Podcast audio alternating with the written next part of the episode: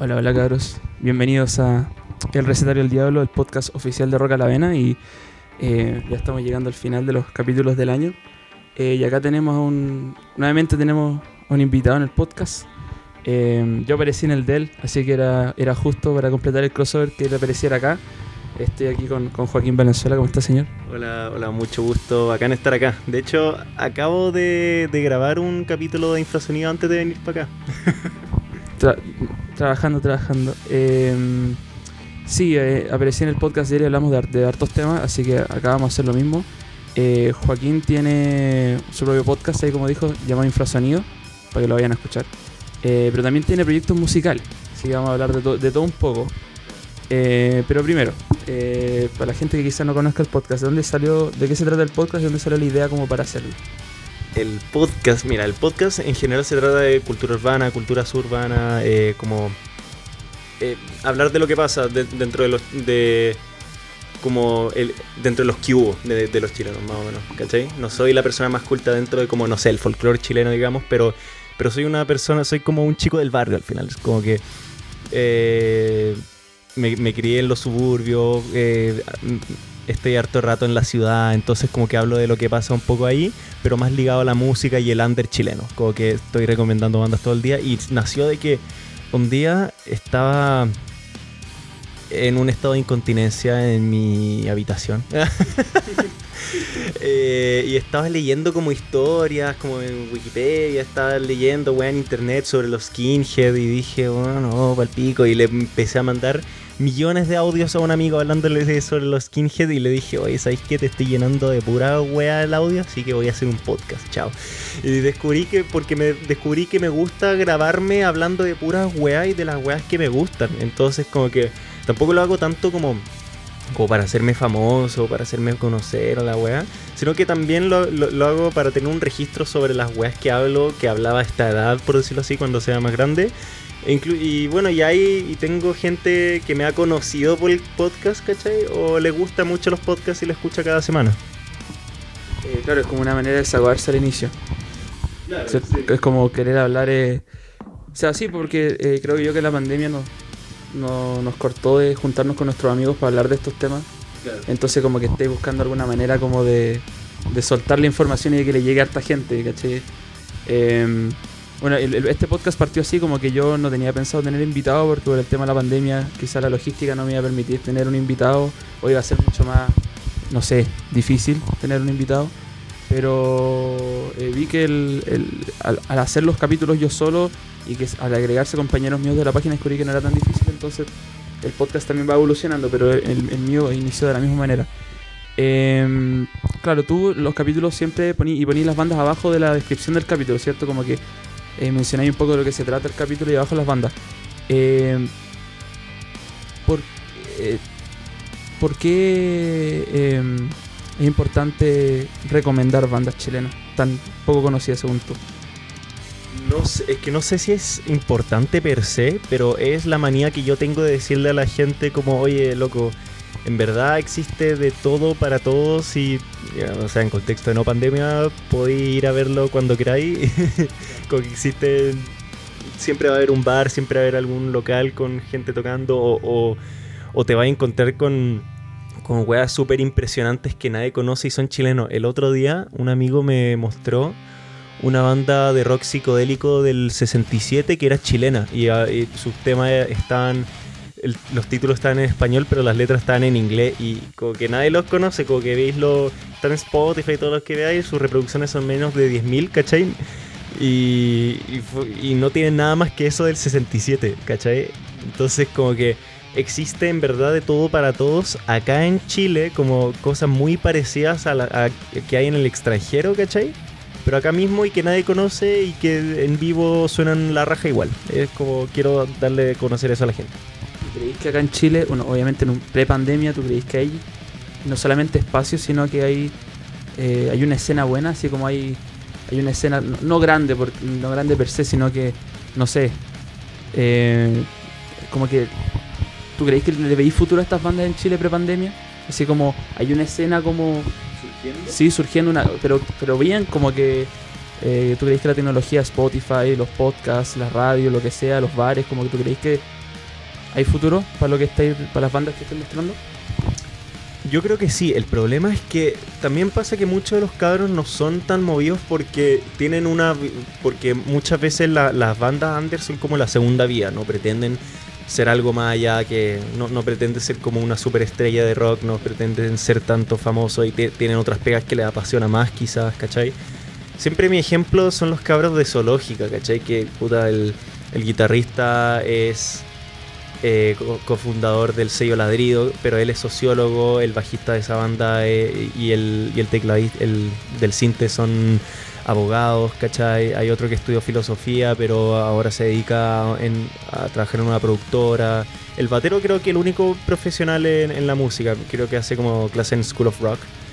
Eh, pero al final ¿Cachai? Tienen toda su propia vida trabajando en sus propios proyectos, pero no dejan la banda de lado porque igual es una weá que aman.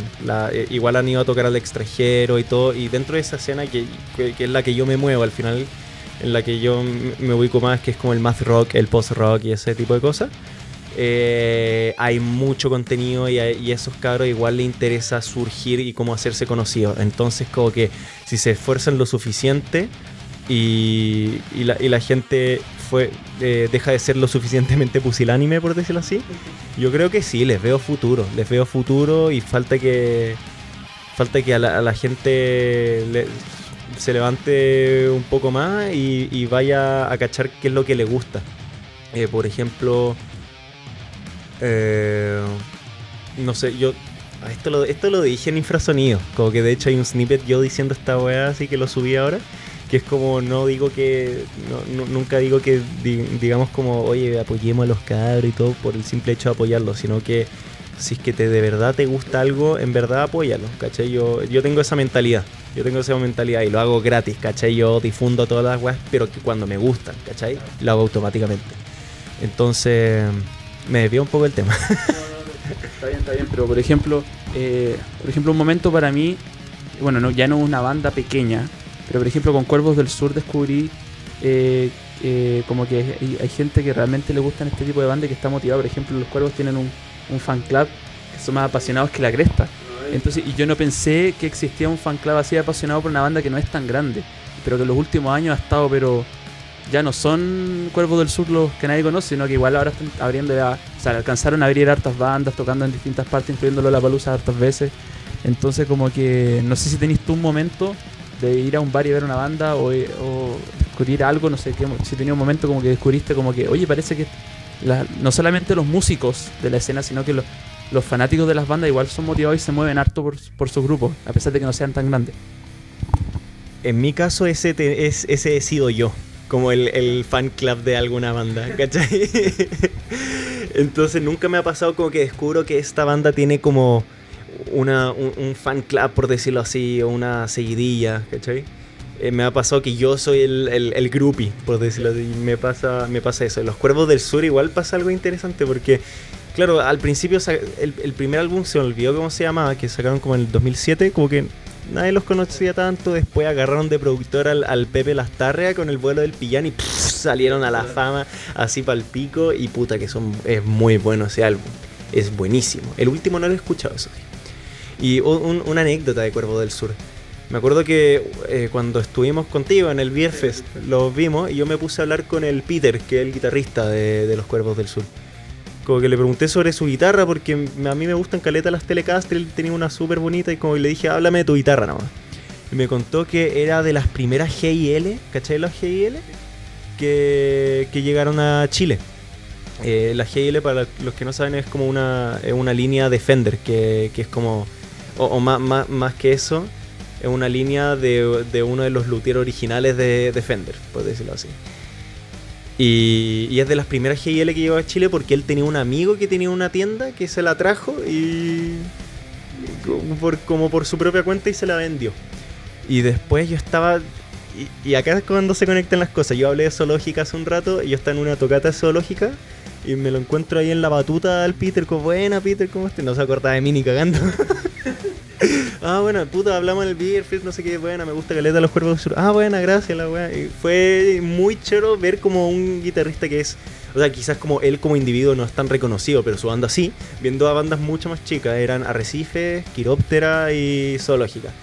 Y lo encontré bacán. Yo, por ejemplo, si es que viera a un personaje así viéndome con alguna de mis bandas, mm, estaría muy emocionado. Em, bueno, tú ya contaste de dónde sale el podcast, ¿cierto? Igual de qué se trata. Pero, así como pregunta rápida. ¿El, influyó que estuviéramos en pandemia para que hiciera el podcast? ¿O igual creéis que tuviera surgido la idea de hacerlo de todas maneras? La idea, el deseo estaba latente. Pero el gatillante fue la pandemia, definitivamente. Y bueno, no sabemos cuándo esta mierda se va a acabar, esperemos que se acabe luego esta wea.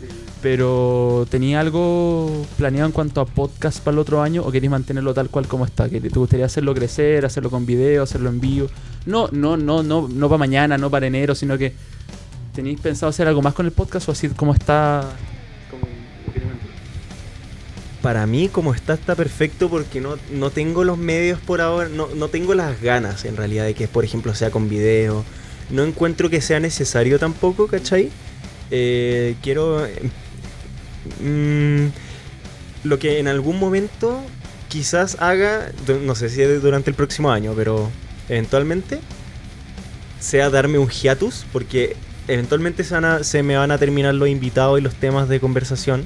Entonces quiero, eh, eh, en algún momento yo creo que va a ser necesario darme un hiatus y para eventualmente volver con una segunda temporada, por decirlo así. Quizá, y quizá ahí renovar un poco el... ¿Cómo se llama esto? La, la, no la fórmula, sino como el... ¿Cuál es la palabra que estoy buscando? como el formato, eso. Renovar quizá un poco el formato, hablar de distintos temas, tener distintas modalidades, quizá otra sección, ¿cachai? Quizás 100% hacerlo con, con invitados o tener un co... Eh, co-host, por decirlo así. Entonces he estado pensando en todas esas cosas, pero no hay nada definitivo. Lo más definitivo por ahora es que voy a seguir haciendo el podcast toda la semana hasta que en verdad no tenga nada más que hablar y decirme voy a darme un hiatus. Evidentemente va a haber un anuncio así como, en el, el, vaya a ser como durante el capítulo va a decir ya el último capítulo va a salir tal fecha y después va a haber un descanso. Pero no hay fecha todavía para eso. No, Ya, ya, ya. Eh, bueno, ahora vamos a hablar un poco de música. Tú tenías hartos proyectos. Tenías ahí en una banda, ¿cómo se llama la banda con tu...? Porque tú tenías, está, No Somos Grax. Sí. Tenías tu proyecto solista que es Juax. Y hay una tercera, ¿cierto? Sí. ¿Cómo se llama la banda? Eh, Aurelia. Aurelia. Eh, ya, eh, obviamente el 2000, según yo, igual asumo yo que tenéis planes para este año, que funcó todo, pero pero para el 2021, ¿qué, ¿qué, pasa con esos tres? Ya, mira, te voy a explicar un poco. no somos cracks. es la única banda que tengo ahí afuera, como que se puede escuchar realmente, profesionalmente, etcétera. Está en Spotify. Eh, estamos planeando. Lo único que te puedo decir es que estamos planeando un LP. ¿Cachai? Eh, pero le queda mucho tiempo y quizá no. No, no es que no vaya a ver la luz del sol. Definitivamente va a ver la, luz del sol, pero no es, no es nuestro plan principal junto con los, los miembros de ahí, ¿cachai? Porque, por ejemplo, con el Ray, que es el baterista, él ahora está en una banda llamada Dalia Gardenia que está mucho más eh, establecida profesionalmente, por decirlo así. Entonces como que entiendo que él quiera hacer más sus cosas. Y en el caso de Juax, que es mi proyecto, ya estoy como con todas las... ya compuse todos los temas para el LP. Entonces me falta buscar un productor. Y, em, y mejorar algunas cosas, pulir algunas cosas, mis habilidades para poder tocar mejor en, la, en estudio, cantarlas mejor. Entonces estoy trabajando, ahora lo que estoy haciendo con, con ese proyecto es pulir todo pulir mis habilidades, lo, técnico, para que sea en verdad bien hecho. Y también ensayar con los cabros que eh, me tengo que conseguir un guitarrista extra para eso. Si es complicado conseguirse gente para esto. Y, de hecho el, el, LP, que iba a ser un EP, lo iba a lanzar este año, pero hubo unos problemas en la producción que lo tuve que posponer y entre medio salieron más temas y dije ya LP y ahora lo estoy planificando bien viendo las gráficas, viendo cómo lo voy a hacer en el futuro para promocionarla, porque planeo hacerlo muy profesionalmente, por decirlo así. Y el otro, que es Aurelia, bueno, ese es como el, la banda más menos ad hoc a mí, por decirlo así. Porque ya, no somos Grax, es como medio math rock experimental, metal experimental, cosas así. Juax es más post-hardcore, mathcore y pop punk incluso. Eh, como que va más por esa corriente y Aurelia es como indie. indie, pero medio emo a la misma. Entonces, y con eso, ese planeamos con los cabros que sea un, algo definitivamente popero. Eh, empezar a eso, vamos a invertir todas las lucas en eso, eh, producirlo eh, estúpidamente bien, planificar muy bien las cosas en vivo, profesionalizarlo a todo el nivel que se pueda, que todo el nivel que, que por ahora nos permitamos poder o tener. ¿Cachai? Esa, esa es la idea. Y en cuanto entonces, entonces las dos bandas son como... Eh, están en stand-by, pero son como el enfoque principal. Eh, sí. ¿Y en el tema de proyectos solistas? ¿O estáis concentrados en pulirte para las bandas primero? ¿Te referís como a grabar el proyecto solista? Mira, para empezar... 100% quizás fluye más rápido que una banda, por eso es como siempre lo que pasa. Eh, lo que estoy haciendo primero, claro, es pulir mis habilidades, como en el canto, en la guitarra, para poder tocar todo perfecto, para en el momento que incluso ensayar ya me salga bien las cosas, ¿cachai? Eh, y, y, cuando ya esté como ensayando y todo, ahí voy a ponerme a producir. Porque yo creo que antes de producir el LP, voy a empezar a, cuando toda esta mierda se acabe, voy a buscar tocata. Voy a buscar eh, tocar, tocar. Aparte tengo un batero que él, que él ha estado súper motivado y él me ha, estado moviendo como para decirme, oye, toquemos, ensayemos para esta weá. Yo voy un apaño, pero ahora recién el otro guitarrista se salió porque tenía un proyecto mucho más movido, porque que estaba menos stand-by. Porque como, como mi proyecto solista depende de mí, yo no me estaba moviendo mucho en cuanto a hacer cosas con todos los demás, porque estoy trabajando como en mí. Eh, obvio, obvio que se iba a salir, como que no, nada, nada personal tampoco. Y, nada, ahora estoy buscando un guitarrista, pero que, igual me habían ofrecido, un, amigo. Eh, pero él está muy ocupado también, entonces no sé por qué me lo ofreció, entonces lo estoy considerando bien. Para que después no se esté saliendo, ¿cachai? Y eh, nada, pues. Y Aurelia, como que es mi proyecto como que no necesito tanta habilidad para eso porque son un poco más accesibles los temas en cuanto a, lo que tengo que tocar, lo que tengo que cantar. Entonces, claro, estamos buscando estamos buscando que nos calcen los tiempos, estamos súper urgidos por eso. Unos está, están con práctica, ah, muchos estamos con pega, eh, faltan lucas, salas de ensayo, pandemia, muchos temas entre medio que, pero nosotros estamos como, como dándole 100% todos los días, tratando de organizar para cuando todo esto se acabe. Claro, o sea, en el fondo creo yo la pandemia, creo que a todas las bandas, ya mismo sean chilenas de afuera, como que la pandemia les ha dado la oportunidad de escribir más o tener más tiempo para hacer música. Em, en el podcast siento yo que, eh, bueno, ya se está acabando el año y en los últimos capítulos hemos hablado de las cosas buenas del, del 2020, ya que son pocas y es más fácil hablar de ellas. Eh, y el tema que más, eh, ahora me gustaría preguntarte cosas generales, igual hablamos un poco de esto en, en el capítulo donde ya aparecí infrasonido Em, pero quiero como tu opinión más personal, por ejemplo, durante el 2020 aparecieron los conciertos digitales. Y esto, es un tema del cual he hablado yo harto en los capítulos. Cuando yo empecé a hacer el podcast, estaba con, estas bandas anunciaron, de hecho había una página que anunció un calendario de conciertos virtuales y eran caletas. Em, obviamente al tiro salió la crítica de que no son lo mismo que un concierto de verdad. Nadie se opuso porque claramente son dos cosas diferentes.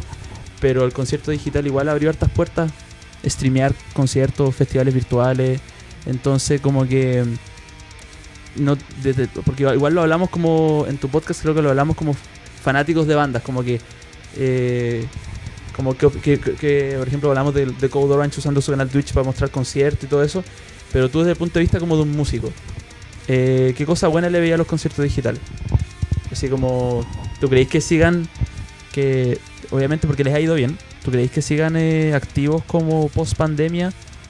¿Tú creéis que las bandas o los artistas encuentran alguna utilidad por un concierto digital? Igual es interesante. Eh, creo que esto lo eh, hablaste de esto con el con, con el Chacle. Sí, porque ahí daban un insight que yo el que yo, yo no había pensado mucho, que era como, claro, Imagínate el, mismo ejemplo que dan. Eh, Justin Bieber, eh, el Estadio Nacional lo llena con cuánto, 40.000, 60.000 personas.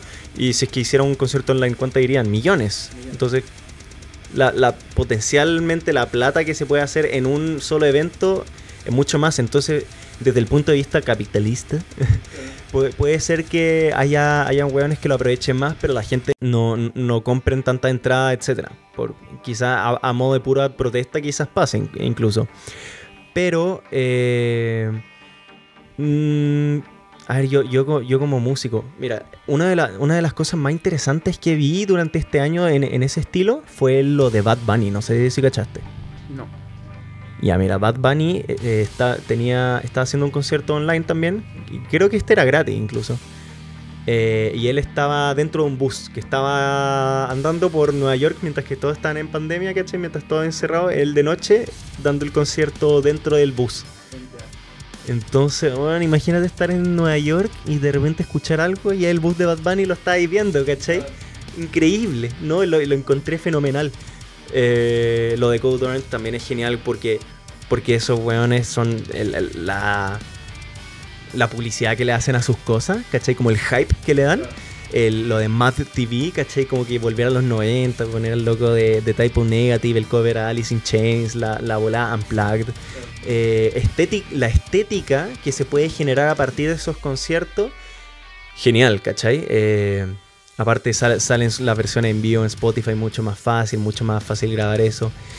Pero, pero a ver, no creo. Ah, mi, mi, conclusión final con esto, con, lo que me preguntáis, ¿tú crees que vaya a seguir y todo? No, no creo, no creo que dure tanto. No creo que dure tanto y quizás se haga para. ahora que se sabe cómo, cómo, cómo hacerlos bien y todo. Yo creo que van a ser para ocasiones especiales o, se adopten más como los streaming en Twitch para esos músicos y, y empiecen a... Por ejemplo, no me sorprendería si es que, ponte tú, Justin Bieber empieza a streamear el día de mañana y, se puede hacer plata con eso. ¿Cachai, cuánta gente derrocha plata en, en Twitch y para donarle a gente nomás? ¿quién no le donaría a Justin Bieber? Así, un, un stan de Justin Bieber, ¿cachai? Por ejemplo, cuando ah, hubo un caso muy, muy rata como eh, Ninja, el streamer de Fortnite, streameando con Drake. ¿Cachai? Hubo, otro momento que Snoop Dogg se puso a streamear y, perdió y se puso a fumar en el stream y filo, así como que la gente parece que le donaba plata igual, ¿cachai? Entonces, eh, yo no sé cómo esos artistas que ya son famosos no se aprovechan así como de una forma muy poco ética y streamean nomás y se ponen a jugar y esperan que les donen, la plata les va a llegar igual y va a ser muchísima plata. Un streamer, no te diría promedio, pero un streamer conocido se puede hacer 70 mil dólares al mes por puras donaciones. Eh, yo hace poco vi una entrevista porque me pareció, yo también, yo también pensé como que cuando se esos primeros artículos hablando de los conciertos digitales, yo también pensé lo mismo, como es solamente por la pandemia, las bandas tienen que ganar plata de alguna parte porque las bandas no están ganando plata de música ya, o no, no ganan lo mismo que ganaban antes. Entonces apenas esta cuestión se controla y pueden volver los conciertos en vivo y las giras, esta cuestión se va a acabar. Y de repente salió una entrevista, creo que esto lo mencioné en un, en un podcast mío, eh, entrevista con el vocalista de Biffy Clyro y eh, porque Biffy hizo un stream, hizo un concierto por stream, pero no fue un concierto común y corriente. De hecho, eh, era como pusieron la cámara en una habitación eh, al medio y la cámara iba girando. Y no sé, pues iban cambiando instrumento de ropa, iban poniéndole distintos lentes a la cámara. Y justo al mismo tiempo Vigimos hizo un concierto digital, pero tampoco era normal. Era dentro de una iglesia como abandonada, la cámara se iba moviendo por los pasillos y, mientras sonaba la música en vivo y era como, más que un concierto, más que la banda en un escenario, en una arena vacía, era como una experiencia. Y de repente Lamb of God hace un stream donde tocan el disco nuevo completo. Las bandas cuando lanzan un disco nunca tocan el disco nuevo completo. Normalmente cuando un disco cumple, cierto, no sé, pues 10 años, vamos a celebrar los 10 años de este disco, lo vamos a tocar completo.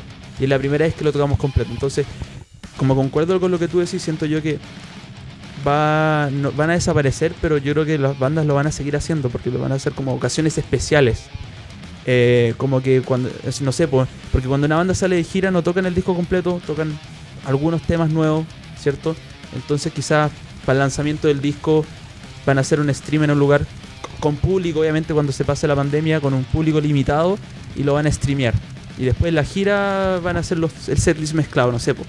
Eh, hay, bandas que, por ejemplo, dijimos, no una banda tan, tan, tan gigantesca, e hicieron un stream que de calidad, de una calidad y una producción increíble. Code Orange tampoco son grandes y los dos conciertos, o los tres conciertos digitales que han hecho, son de una producción igual grande, una banda como ellos.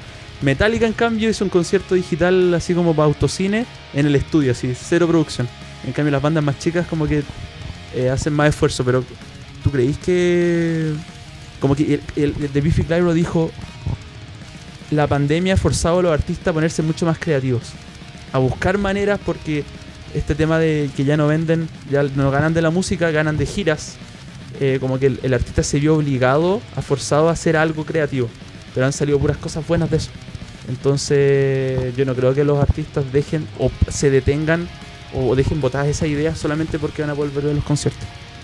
Eh, o qué opináis como de no del concierto digital per se, sino que más como de no sé, una experiencia.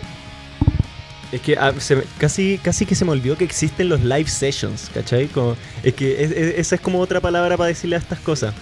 La cosa es que me igual bacán verlo de esta manera. Quizá ahora las live sessions se transmitan en vivo cuando se hagan, ¿cachai? Y se transmitan de una manera única ahora que está todo esto, ¿cachai? Porque a mí me gusta caleta Audiotree, no sé si lo cachai. Ya, me gusta mucho Audiotree y eso es porque simplemente por lo... No, no, no sé por qué, los artistas que, que, traen siempre son buenos, ¿cachai? Y la... Y, claro, es como que tiene un sonido bacán. De esta manera conocí a Chon, como con su, su audio tree, ¿cachai? Em, y, no sé qué es lo que me gusta eso, pero bueno. Eh, me gustaría pensar que las sesiones en vivo de ahora en adelante sean mucho más creativas como de la manera que me dijiste Biffy Claro, que no me había enterado que lo habían hecho de esa manera, ¿cachai? Eh, va, a ser, claro, va a ser mucho más interesante y quizá eh, lancen como DVDs de esto, lancen como en los canales de YouTube las weas por separado y quizás todo sea un video.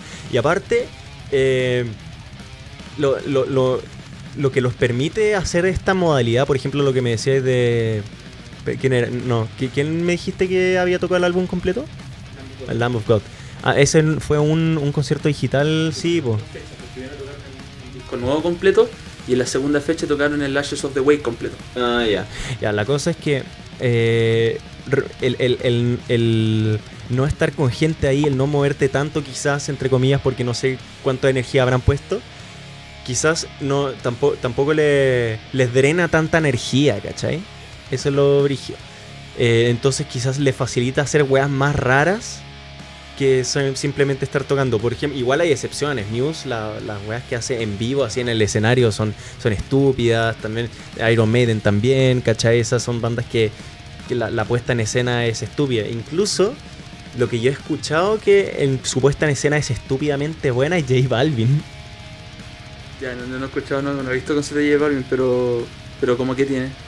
Que a lo que voy, como no tenéis que estar como eh, interactuando, entre comillas, como con el público, no, no tenéis como esa, esa adrenalina de estar en vivo con gente y te equivocáis y, tocar y cantar y la weá, no te drena tanta energía, entonces eh, estás mucho más dispuesto a hacer weas que requieran un poco más de de cráneo, no sé por decirlo así, como lo que me dijiste de Vigimos, como lo que dijiste de Biffy Clyro. Quizás como no está la adrenalina también lo dificulte, también pueden haber gente y gente, caso y caso. Pero. Pero a ver, ya. antes de irme más por la rama, voy a llegar a alguna conclusión con todo esto. Ojalá que todo esto conlleve a que las sesiones en vivo se hagan en vivo realmente y después eh, y, que sean más creativas, ¿cachai? Pero no quiere, los conciertos en vivo no van a desaparecer. Me acuerdo que hubo un... tú y yo vemos a Anthony Fantano Caleta. Entonces yo estaba viendo un, video que era Let's Argue y había un, un tweet que le decía a Anthony Fantano como...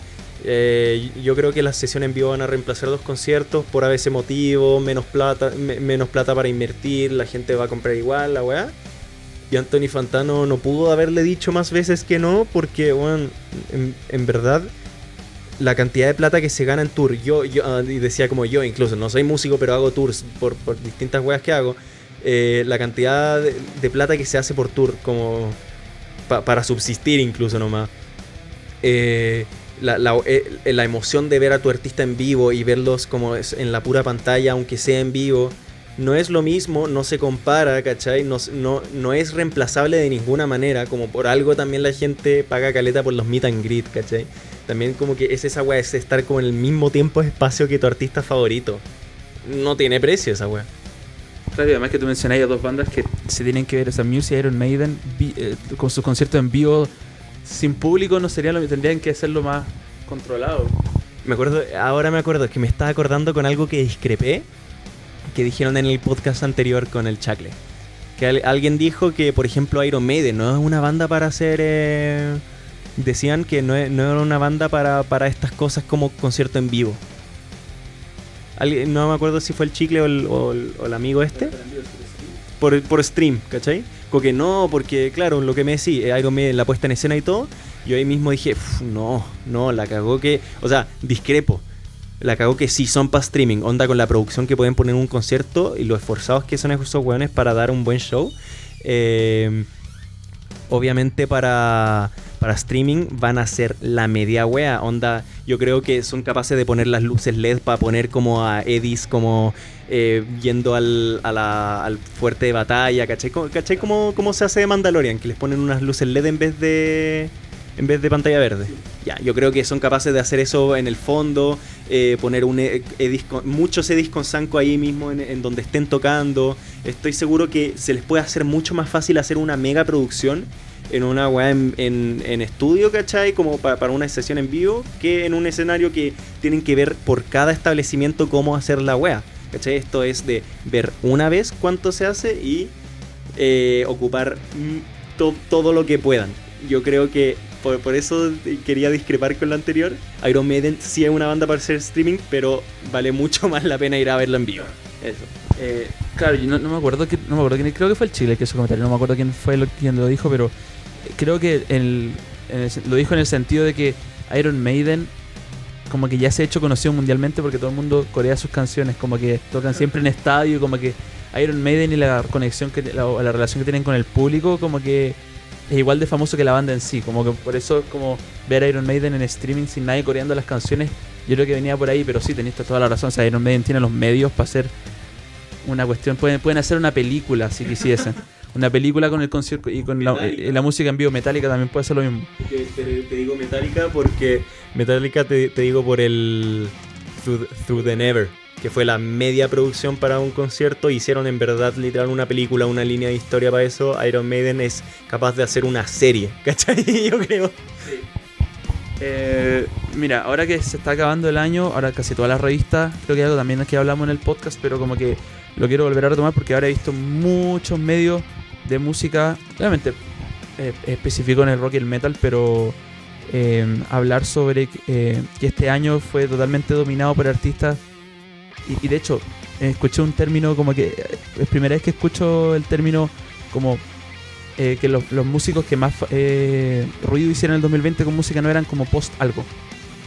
Ca- Casi, eh, como que casi todos los periodistas que hicieron lista de los mejores discos del año o medios que mm, hablaban de, la mejor música nueva durante este año siempre eran artistas post algo, ¿cierto? Y mencionan a, no sé si escuchaste lo que mencioné en el podcast pasado con esta artista que se llama Poppy. Ella, Baby Metal, Bring Me the Horizon, una banda que se llama Nothing, que son post-rock, eh, Code Orange, eh, Tala, que es la banda del hijo de Portnoy, eh, Spirit Box. Son bandas que no. este, como que tomaron un género y experimentaron a cagar en- dentro de ese género. Y esas son las bandas que eh, su- sus lanzamientos como que fueron más aplaudidos, mucho más que por ejemplo el SIM2 de Metallica o el, el disco de ACDC. Em, como que en cuanto a música nueva, ¿qué te pareció el 2020? Cuando a principio de año, cuando toda esta cuestión partió, eh, yo creo que más de alguna persona pensó este año iba a ser un año perdido. Y fue todo lo contrario, en cuanto a música nueva, en cuanto a lanzamiento. Cacha que no este año lo, ocupé más para escuchar cosas más antiguas que escuchar lanzamiento de este año. Igual hubo cosas que no me pude perder. El, el- álbum de Pliny, el álbum de Dance Gavin Dance, que igual no me gustó tanto. El álbum de Covet, que tampoco me gustó tanto. ¿Cachai? Como de bandas que me gustan mucho al final. El de Deftones no me lo perdí ni cagando y era muy bueno. La cosa es que lo que tú me mencionás que, por ejemplo, el SIM2 no fue tan, tan bacán, el, el otro ACDC, como que Fueron, fueron, son buenos discos. Del de ACDC recibió buena crítica, el SIM12 es espectacular. Pero ah, me refiero a que se lanzó un par de días después y desapareció. Y eh, en cambio, por ejemplo, Code Orange lanzó su disco cuando en marzo y hasta el día de hoy están hablando del Underneath. yo creo que eso tiene puro que ver con la generación, el grupo etario. Como que hay los viejos de hoy en día no van a escuchar el nuevo álbum de ACDC, ni cagando. ¿Cachai? quizá algunos, muchos sí, obviamente muchos sí, pero los más true, no, ni cagando los de Metallica tampoco. Eh, y, la, los, los, adolescentes, los jóvenes, los millennials son los que más dominan estas cosas como las plataformas de streaming. Eh, entonces son los que más van a escuchar ahí, los que más van a ver, escuchar lanzamientos de hoy en día, de bandas de hoy en día que se manejan por esos medios. Entonces, como te digo, según yo, no tiene tanto que ver con que la gente eh, esté, más, más por los nuevos géneros, sino que es una weá que como es, más, es más nueva nomás y, se comunica mejor con, la gente hoy en día y... Porque a mí no me gusta ACDC. Así no, no me gusta, ¿cachai? Entonces yo tampoco me hubiese emocionado por escuchar una wea así. Y, y, claro, y es porque de repente me pasa que veo la wea vieja, no sé. Y, es casi un pecado, pero no, igual me gustan weas viejas, me gustan eh, The Beatles, me gusta un poco de Kings, me gusta Led Zeppelin, Toto, pero que a quien no le gustan esa wea. ¿Cachai? Eh, Black Sabbath. Por, ejemplo, bueno, yo que, por ejemplo, quizá a, a Ozzy Osbourne le fue súper bien. O sea, ese, ese igual es frigio. Pero es porque Ozzy Osbourne por alguna razón logró ser más eh, intergeneracional que otro artista. Como que, como, que se fue adaptando al medio, por decirlo así. Y, y, hay, y hay bandas como más noventeras, por decirlo así, que unas murieron nomás y no se adaptaron a lo que es a, las weas de hoy en día y otras siguen palpico. Onda Biffy Clyro que es post 90 en realidad. Los buenos siguen haciendo caleta ruidos con una wea super popera. No me gustan sus weas de ahora, pero allá, eh, allá yo. Allá yo en realidad. Eh, pero siguen renovándose, siguen... Eh, entre, entre más, más, más nuevas son las generaciones, mejor entienden cómo evolucionar y cambiar. Porque porque cada, cada vez las décadas avanzan mucho más rápido, por decirlo así, evoluciona más rápido, la, así como la tecnología avanza más rápido, la sociedad también como que sabe olvidar mucho más rápido, eh, adaptarse más rápido, entonces entre más, más nuevas son las generaciones, más rápido saben hacer nuevos géneros, más rápido saben cómo cambiarse de medio, cómo, cómo hacerse virales. Por ejemplo, no por nada existen estos géneros nuevos. No sé si caché la banda 100 Gex, 100 Gex. ¿La he escuchado? Rarísima. No sé, no sé qué pensar al respecto, no he escuchado algo entero, pero no es para todos ni cagando. Y yo creo que si me pongo a escucharlo bien, me va a terminar gustando. Es como de este. el, capítulo anterior de Infrasonido te hablé sobre, sobre lo que era el hiperpop, ¿cachai? Como te lo mencioné. Pero yo ni, tampoco sabía lo que eran bien el hiperpop, hyperpop. Y me puse a investigar y es como un término paraguas, como se le dice, de todo lo popero eh, exagerado. Entonces tú te ponías a escuchar eh, 100 gex, en fin, no le voy a decir 100 gex, y es como una mezcla de pop punk, eh, electropop, dubstep, y un poco de vaporwave y trap, y todo eso es como una mezcla, como una weá, ¿cachai? Entonces son como todos esos, esos gestos súper con mucho autotune, muy, muy AB, AB, pero muy exagerado todo puesto a un nivel que ya llega a ser experimental.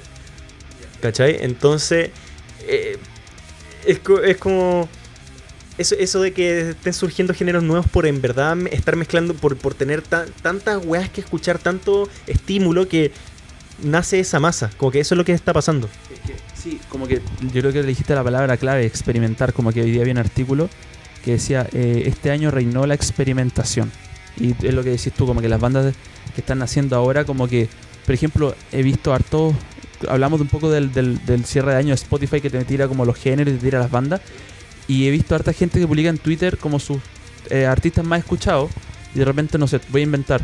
J Balvin, Monsters and Men, cosas indie. Y de repente, número 2, Cold Orange. O puro pop y de repente, Bring Me the Horizon. O puro pop y de repente sale, no sé, Spirit Box. Eh, como que estas bandas nuevas que yo te dije se están metiendo en como que hay gente que no escucha rock o metal las está escuchando o las está conociendo y agarrando.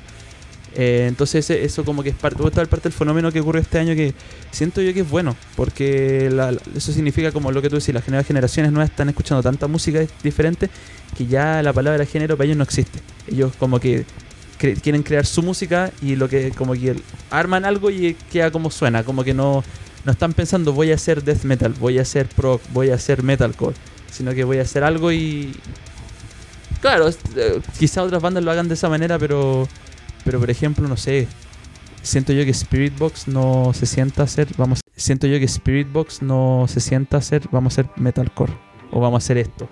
Eh, Ginger también le metió reggae a sus temas, por ejemplo, como que no, no, creo que todas se sienten si ya vamos a hacer algo prog.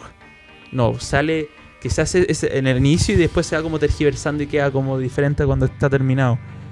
Pero eh, no sé, pues, ¿qué, ¿qué decís tú? Como que eh, estas bandas, ¿tú crees que la palabra, como que los géneros se empiezan a, a tergiversar más? Como que ya nadie los va a intentar. O sea, porque por ejemplo, discutimos que nosotros dos sí nos gusta encasillar a las bandas. Y obviamente hay algunas bandas que les da lo, o les da lo mismo, les molesta, o dices, no, sí, nosotros somos post-rock. Como que en el artista como que puede variar, pero a nosotros sí nos gusta, pero como que siento yo que Spotify tiene que inventar géneros nuevos como encasillar algunas bandas, porque como que ya las bandas no se llaman por género. Mira, yo tengo una experiencia personal con eso de, ir y como en cuanto a composición y, ver qué género eres. Yo, yo creo que es casi un error ir y decir cuando, cuando quería hacer un proyecto, una banda, decir, ya quiero hacer este género. Porque así partí con No Somos Cracks. Yo quería hacer math rock. Y math rock, super math rock para la wea. Entonces, y cuando junté a los cabros, hicimos la banda y todo, ellos estaban chatos de mí porque yo quería hacer esa weá, ¿cachai? Y me, me, tuvo que dar vergüenza como el, decir esa weá y todo, como que me tuvieron que en verdad hacer bullying para que dejara de pensar así, me di cuenta y mis canciones empezaron a surgir de mejor manera porque simplemente empecé a componer según el, sonido que quería tener, tener más que el, género, formar su sonido. Así que lo, lo, más clave hoy en día para, para hacer una banda y para hacer, no sé, quizás exitoso, pero hacer algo original es, quiero hacer una banda que suene como yo que, suene como cuando escucháis esa banda decir, oh, esto es esta banda, ¿cachai? Porque, por ejemplo, los Red Hot Chili Peppers son una, un muy buen ejemplo. La cantidad de géneros que abarcan entre el funk rock, el rap rock, el, rock, rock, alternativo y toda esa weá. Y, todo suena como a Red Hot Chili Peppers. Y ellos, como que ni cagan. sí, son su propio género. ¿cachai? Y lo, mismo, caché con, No Somos Cracks, como que al principio no nos salían las canciones. Y era porque estábamos tratando de hacer más rock. Y dije, ya sabéis que hagamos música nomás. Igual la wea salió medio más de rock porque puta, yo, yo tengo ya muy, muy en mi ADN esa wea. Y, y, es, y es como. Me, me, sale como ese género tratando de hacer otra cosa. Eh, o por ejemplo cuando estoy en mi proyecto solista, simplemente que quiero que suene medio muy como que es lo que yo porque como es mi weá solista, hablo mucho de mis sentimientos, las weas que hago mal, las weas que me enojan, las weas que me gustan, como weas así, pero que suene como con mi propio sonido y, puta ha terminado sonando entre math rock, post-hardcore, pop-punk, todo dentro de una misma canción, ¿cachai? Por, eh, hardcore punk incluso, porque digo porque hago que la wea avance naturalmente en cuanto estoy componiendo. Y es un consejo que me dio un amigo mío como que fue muy importante. Como me dijo bueno cuando estés componiendo una canción simplemente suena que es lo que lo que mejor sonaría después nomás y listo como eso te puede servir si es que quería hacer algo popero si es que quería si que decía quiero hacer algo medio experimental para la siguiente fase que es lo mejor que podría hacer para que sea de verdad experimental. Y hazlo es como eso. Y por ejemplo, para Aurelia también, como que eh, yo decía como ya seamos medios poperos nomás. Como los cabros, sí, me gusta esta banda, que nosotros todos nos gustan con las cosas medias post-grunge, eh, el garage rock, el indie, entonces estamos mezclando esas cosas nomás. Eh, y estamos buscando un sonido que suene como esto, como por ejemplo Aurelia, que te digo. yo quiero que sea una wea linda. ¿Cómo hago música linda? No sé, ahí veo. No me importa el género. Em, claro, es como. Por eso, es como. Yo veo lo, pienso lo mismo que tú, como que las bandas quizás o los, músicos vengan con sus géneros preferidos, con su sonido en, su cabeza, pero al momento de chocar con los otros miembros del grupo ahí es donde se empiezan a mezclar las cosas. Un ejemplo también bacán es Jordan, eh, Rudes, el tecladista de, de Dream Theater. Él dice que no le gusta el prog, no le gusta el, el metal progresivo. ¿Cachai? el mejor ejemplo que te puedo dar. Eh, hay, hay bandas que simplemente hicieron música y eso salió. No tenían la intención de, pertenecer a tal o cual género. Sí, como que una vez vi a, bueno, uno de mis sueños es ir a esta convención de instrumentos, ah, el NAM, eh, porque bueno, cuando ocurre NAM se llena todos los, canales de YouTube que estoy suscrito, como que todos los buenos van y se juntan allá. Eh, y ahí donde, bueno, lo que más me gusta es ver instrumentos raros, guitarras de cuatro cuellos, baterías gigantes, como que ahí todas las marcas se juntan y de ahí vi un concierto del, de Jordan eh, como su banda tiene como era como él solista y tenía una banda acompañándole y, no sonaba nada progresivo. Entonces tienes totalmente toda la razón. Em, bueno para terminar un poco eh, para ir terminando el podcast así como muy rapidito ¿qué discos eh, te gustaron, ya sea artistas de fuera, artistas chilenos, o qué música te llamó más la atención nueva. Así como quizás escuchaste más cosas viejas, pero de lo nuevo que escuchaste en 2020, ¿qué fue lo que más te llamó la atención? Hay una banda que se llama The Garden, que diría yo que también es mega hyperpop, eh, que me lo mostró un amigo. Me mostró una canción y yo me puse a escuchar todo el álbum porque me encantó. Que son uno, un dueto, unos hermanos, que se enturan entre tocar bajo, guitarra, batería y todas esas cosas, mezclan el trap con el garage rock, el punk. Es como, se declaran como punk experimental y les queda súper bien. Eh, no me acuerdo cómo se llama el álbum, pero es de este año. Eh, súper interesante. Eh, The Garden se llama la banda. top 1 en metal, Code Orange. Me, apenas salió el álbum, me lo compré, de hecho, en físico, en CD. lo he escuchado hartas veces, súper potente, una, una renovación al, al, a lo que es metalcore, entre comillas, lo que es como pop rock, o sea, pop metal, por decirlo así.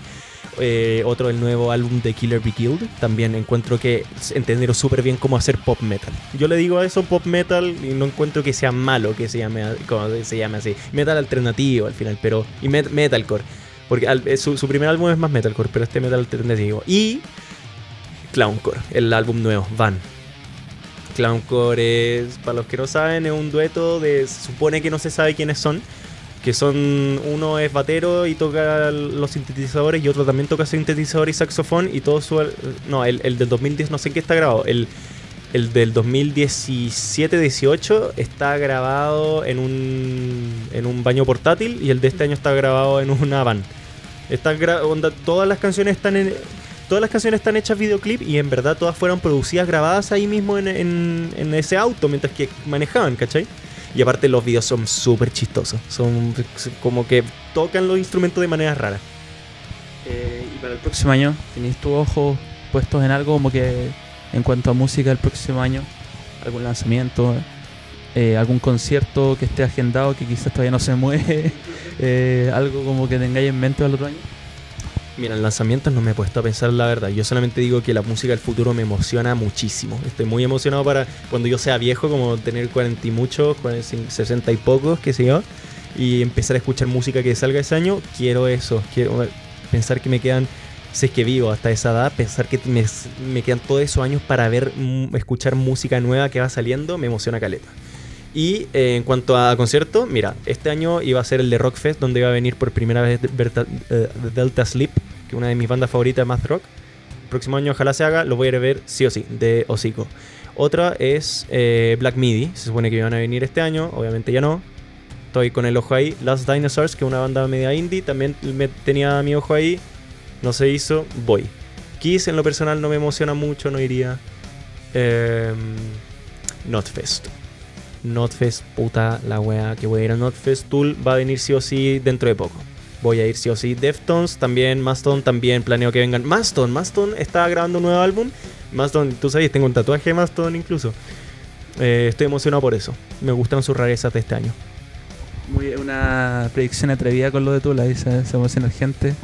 Em, se me ocurrió una, antes de, ahora sí, antes de terminar, se me ocurrió una cosa que eh, yo, bueno, escuchando tu podcast, tú eh, tenemos un amigo en común que, bueno, tengo un proyecto con él, o sea, Raimundo, que pronto va a estar en este podcast. Em, y hablaste con él de la música en, formato físico.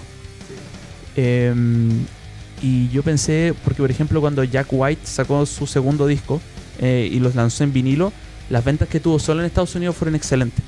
Ni cagando los números que antes sacaban los vinilos, pero sacó un número alto. Y a partir de ese año empecé a fijarme más en las ventas de vinilo obviamente los artistas más conocidos, Metallica, todas esas bandas, que lanzaban sus cosas en vinilo, vendieron harto. Tool fue una cuestión que. Pero ¿por qué es Tool? Como que lanzaron su cuestión en vinilo, el CD venía con parlantes y una pantalla como que. Eso es como. Y obviamente quizás.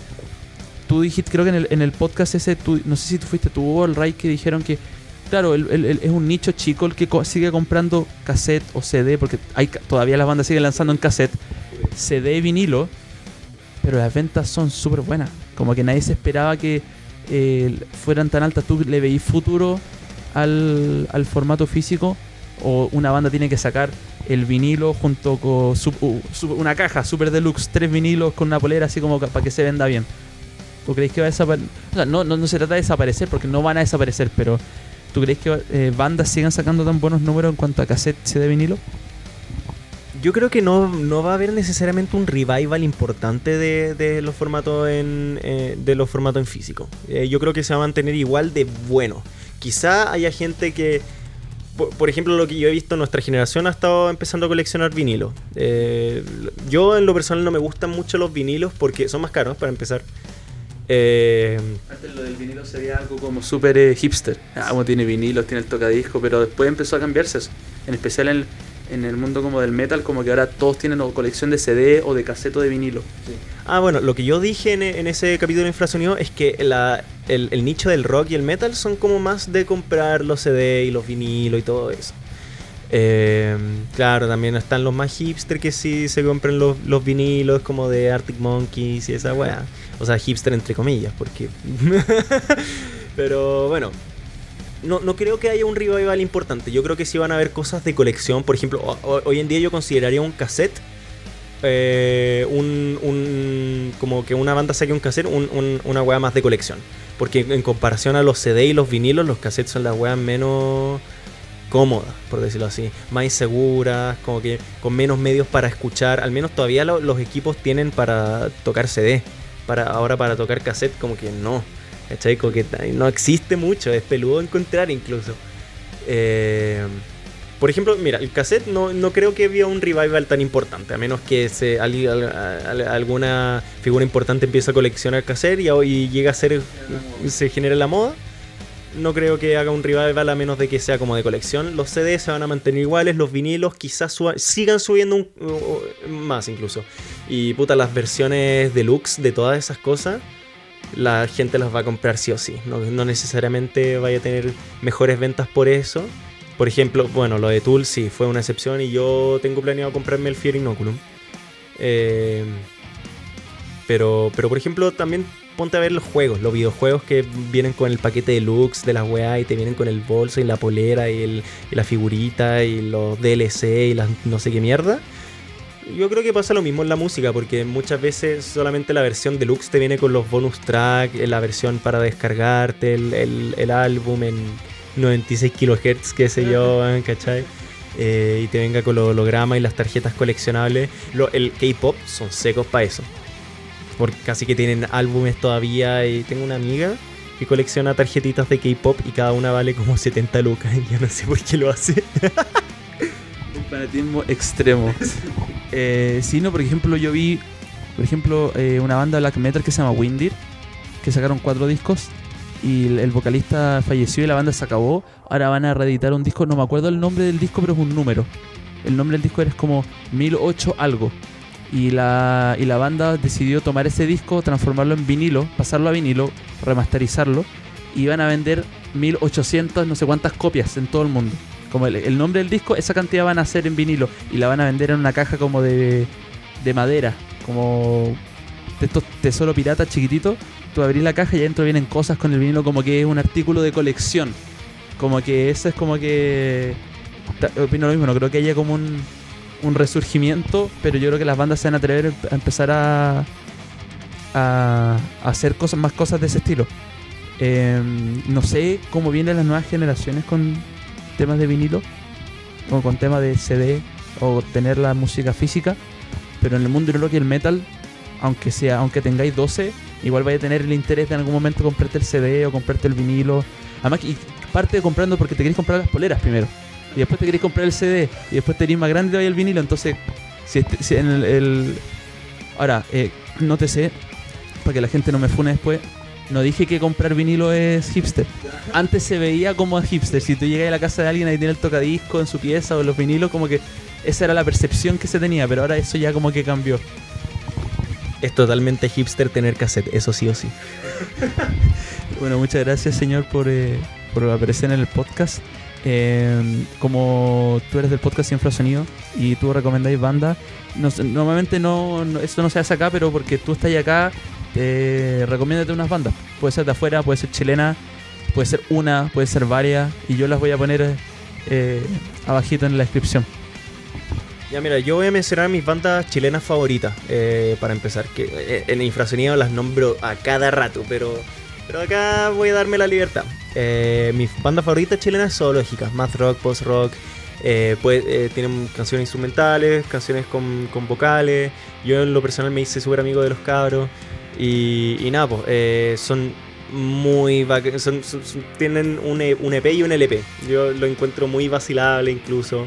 mezcla de weas más experimentales, rock psicodélico, rock progresivo y todas esas cosas. Otra, Quiróptera. Uf, Quiróptera ahora está regida en Alemania, pero son chilenos. Eh, tienen un LP que es el Refracción de Quiróptera. Están trabajando en material, en, más material y son rock progresivo, pero, pero no, son virtuosos per se, pero son muy creativos. Son, son, casi eh, ¿cómo se llama esto? Audiovisual, como que, como que su música está hecha para, para ser puesta en lo audiovisual. Yo me imagino. Yo me imagino. Si es que empiezan a hacer videoclips esos locos, va a quedar la cagada. Eh, como asesinar a Felipe es mucho más conocido, pero también me gusta mucho y lo recomiendo. Y siento que eh, eh, hoy en día es como de la banda es como la banda mainstream que todos deberían escuchar, así como lo era Chancho en Piedra o los Tetantes. Yo creo que debería ser los CAF, los, asesinar a Felipe. y por ejemplo, ¿qué más?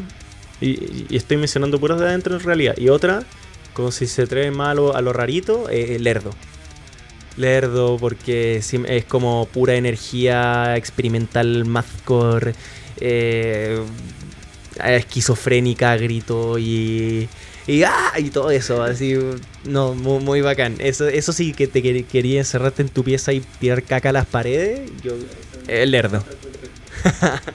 Eh, ya pues cabros, eh, recuerden que se va a publicar en Instagram el capítulo y si quieren agregar algún tema, algún disco, creo que nos quedan uno o dos capítulos este año nomás y después volveremos en enero. Eh, así que si llegan a poner tema lo vamos a tener en consideración para el futuro capítulo. Cuídense, nos vemos.